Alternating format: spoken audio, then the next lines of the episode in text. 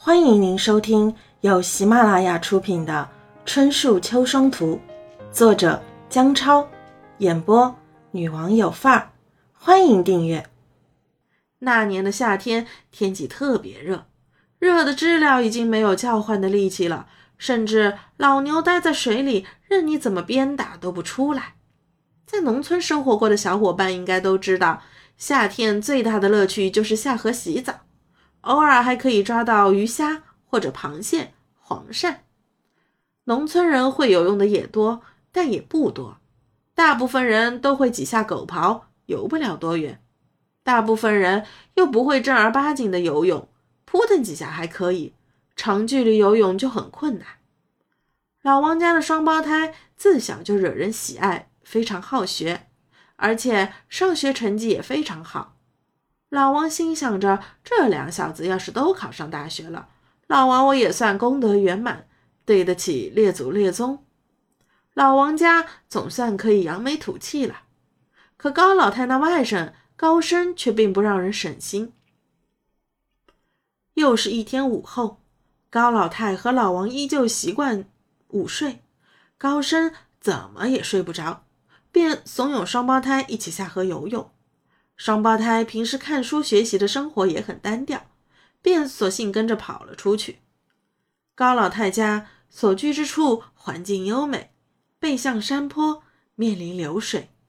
原来这条河流是很湍急的，但是刚好在这里顺着山势兜了个弯，河面便变得宽阔，水流也平和很多。上下游水流还是较大的。而老文家祖上出过风水先生，就看中这块地，位于河湾以内，背山面水，风水极佳。在风水里，水代表财富，老王家这里便是那种水流进钱口袋的地形，所以老王家祖上都还是比较富裕。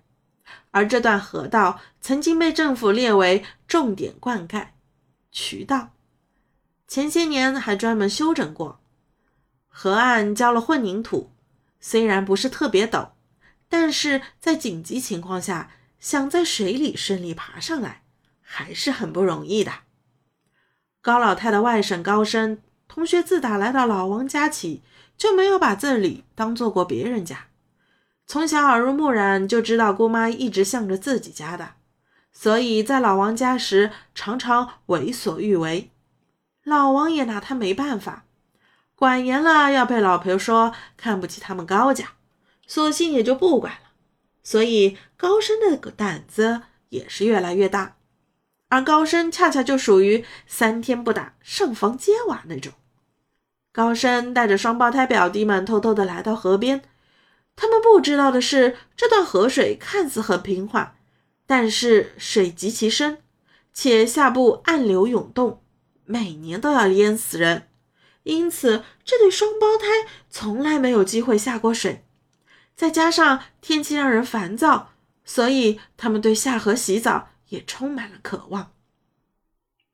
在高升的带领下，表兄弟三个脱光了，直接跳入水中。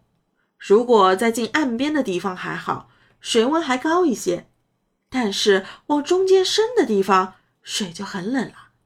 毕竟现在已经过了立秋节气，秋老虎确实将地面烤到五六十度，气温也有四十多度。但是过了这个节气，水就开始冷了，这是自然原理，谁都改变不了的事实。有些事只要有人带头，就有人跟着做，然后想收都收不住。每个孩子的内心都住着一匹野马，一旦脱了缰。就很难收住。这表兄弟三人一开始还能在岸边，渐渐的就不满足了。高升打小就野惯了，也会几下狗刨。双胞胎就没那么幸运，完全是两只旱鸭子。这时河中间忽然出现了一团漩涡，有点生活经验的高升便断定那里刚游过去一条大鱼，于是出于好奇。高深便向那漩涡游过去，接着又一个猛子扎下去，连续折腾了好大一会儿，连个鱼的影子也没有看到。按说这事儿到此就为止了，高深直接游回来就可以了。可他偏偏不安分，在那里练习踩水。会游泳的人都知道，踩水是技术含量非常高的，不像游泳那么简单，必须要在很深的水里才可以。通过脚持续蹬水，让身体保持悬浮在水里。高升也只会一点点，勉强人那脑袋露出水面。双胞胎见高升在那玩得起劲，就好奇地向高升请教。高升也不含糊，说：“你们慢慢趟过来就会了。”要说读书人脑袋简单也不假。双胞胎两个人听了表哥这么说，就跃跃欲试，拉着手往中间趟过去。这种灌溉性的河道，往往中间都会有一条条形的深底槽。不清楚的人还以为河道没多深，殊不知那底槽为了固鱼，一般会有两三米深。如果刚好走到那里，脚下一滑，一下子就掉进去了。会水的扑腾几下还可以冲出水面，不会水的就会越挣扎越往下沉。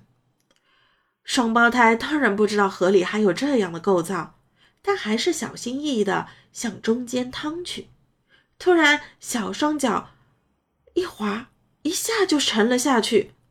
大双看见弟弟一下就掉进水里了，顿时吓得不知所措。这时，小双在水里挣扎起来，只有双手伸在水面上求救。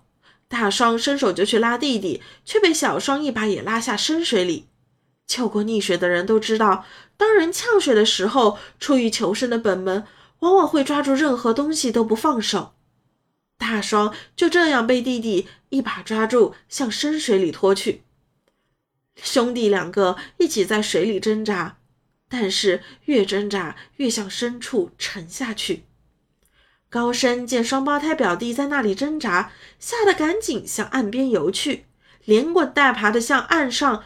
向姑妈家奔去求救。高老太两口子正睡着迷糊，听见高升连喊带叫的冲了进来，吓得一下惊坐起来，连声训斥高升。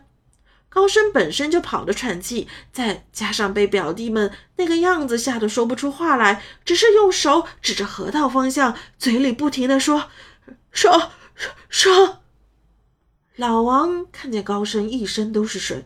再看双胞胎不见了，突然就明白了怎么回事，连鞋子都没有穿，直接夺门冲向河边。这边高老太也跟着高升往河边跑去。老王一边喊着双胞胎的名字，一边冲向河边。等他到河边的时候，河面已经平静了，只看到岸边放着双胞胎的衣服。老王没有多想，一下就跳进河中，到处摸索。可是什么都没有捞到。这会儿，高老太跟着外甥也到了河边，看到这个景象，好像也明白了什么情况，吓得高老太一屁股坐地上，连哭带喊的在地上打滚。虽然如此，但是并没有什么用。这会儿有邻居听到动静，也都跑过来看个热闹。大家看到这个情况，马上知道了大概，于是会水的便跳到河里捞人。不会水的就到处找渔网或者滚钩之类的工具来帮忙。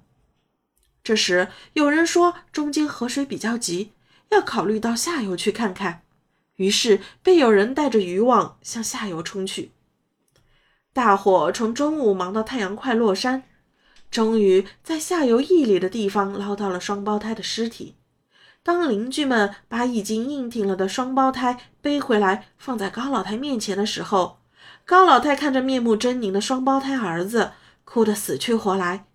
可是再怎么哭，也无法让他的双胞胎活过来。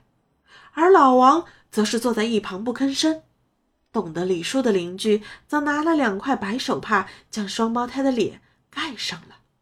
在农村里，夭折了的未成年人的丧事，一般都是从简办理，也就是草草掩埋，不会立碑盘坟。双胞胎也不例外。村里风水先生说，双胞胎命中该有此劫。若想投胎到好人家，要选一个风水好一点且与双胞胎八字相合的地方下葬。附近最合适的地点就是老高家祖坟那里。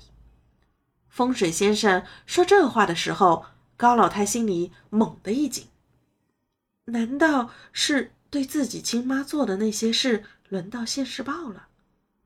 送葬的那一天，高老太遵照习俗，没有前往坟山。实质上，她是不敢去的。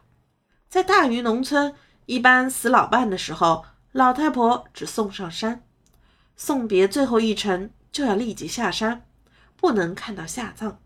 下山途中也不能回头，要一口气走回家里。显然，高老太是不敢去那里。虽然没了双胞胎，但日子还要过。高老太的六个子女都已不在农村，眼下跟着自己的只有外甥了。即使他犯了再多的错，毕竟也是自己的亲人，况且又是老高家的独苗苗，也不能怎么过分的责备他。老王的责任就是继续负责挣钱供高升上学，准确的说是供高升挥霍。